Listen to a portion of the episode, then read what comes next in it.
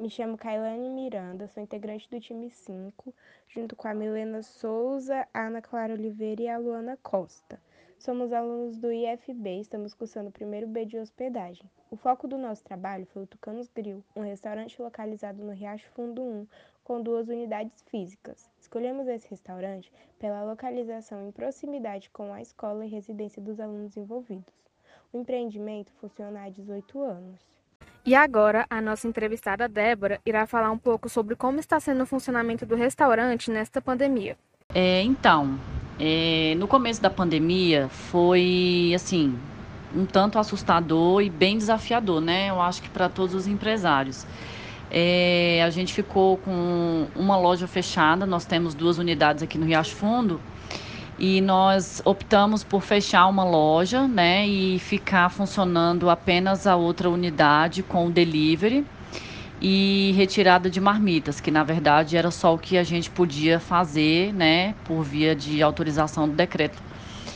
Então a gente permaneceu é, dessa forma durante todo o período em que os bares e restaurantes estiveram fechados. É, a gente teve que começar o delivery imediatamente, porque a gente ainda não trabalhava com delivery, né?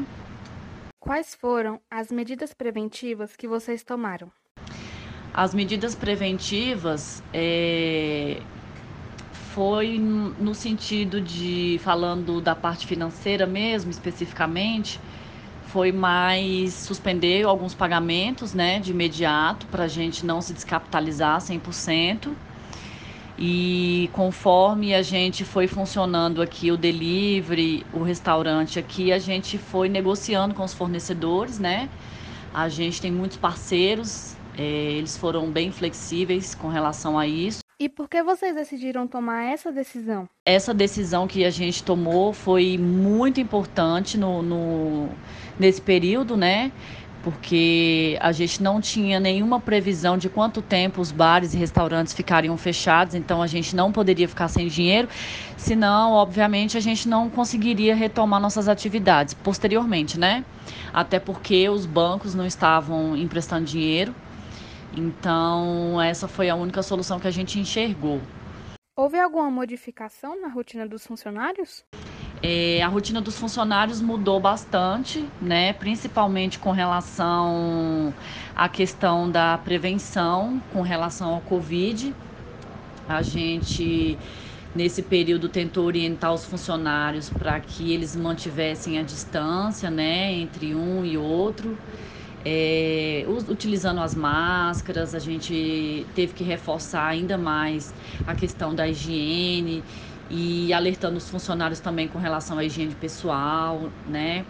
Apesar que aqui no restaurante a gente tem uma rotina de limpeza, é, de higienização, inclusive de todos os utensílios de cozinha, pratos, copos e talheres que são utilizados pelos clientes, né? A gente utiliza o álcool 70 já há muitos anos, não foi depois da pandemia. E foi difícil para todos se adaptarem a essa nova rotina? E com relação à superação, a gente, com certeza, a gente se superou em muitas coisas, principalmente nas tomadas de decisões que teve que ser muito rápidas. É, com relação ao delivery também, a gente teve que aprender tudo do zero, a gente ainda está aprendendo muita coisa.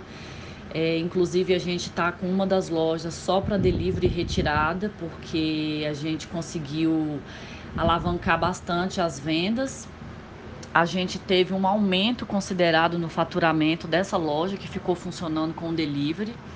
A outra loja, obviamente, ficou 100% fechada.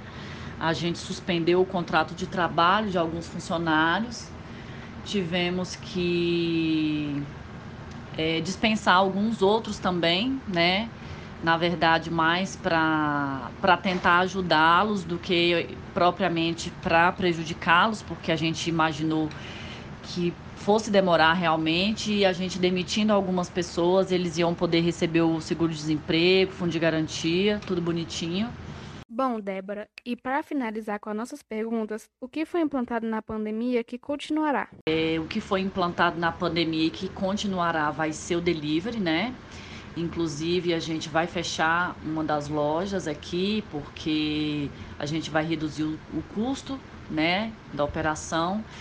Vamos é, levar tudo para nossa outra unidade, né, já que a gente está funcionando só com delivery. Lá a gente tem estrutura para isso, é, para a gente conseguir reduzir os custos, aumentar um pouco o, o lucro né, da empresa. É, se tiver ficado alguma dúvida aí, você pode entrar em contato comigo, tá joia? Obrigada. Muito obrigada, Débora. Nós que agradecemos.